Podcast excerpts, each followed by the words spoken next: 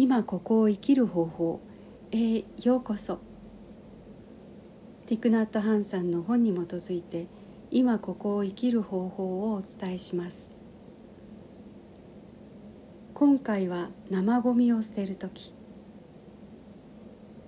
生ゴミの匂いは嫌なものです。でも生ゴミは庭にとっては素晴らしい堆肥になります。気品ある香りのバラの花。生ゴミのひどい匂いとは真逆のように思うかもしれません。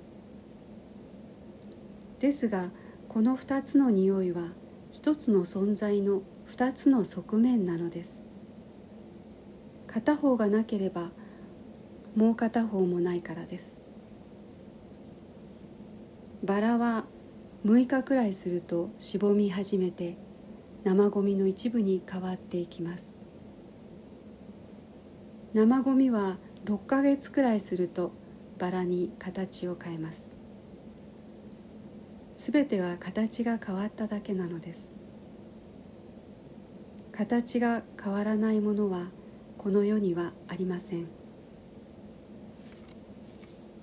これがあれになりあれがこれになるのです。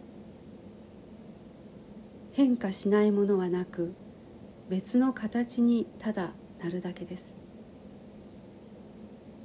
境界線というものは本当はありません。そういう見方をするとあなたはすべての中に永遠のサイクルを見て取ることができるでしょう。生ゴミの中にバラを見いだすことができるでしょう。そして次には変わりゆくものの中に永遠に変わらないものの存在に気づいていくでしょう。ありがとうございました。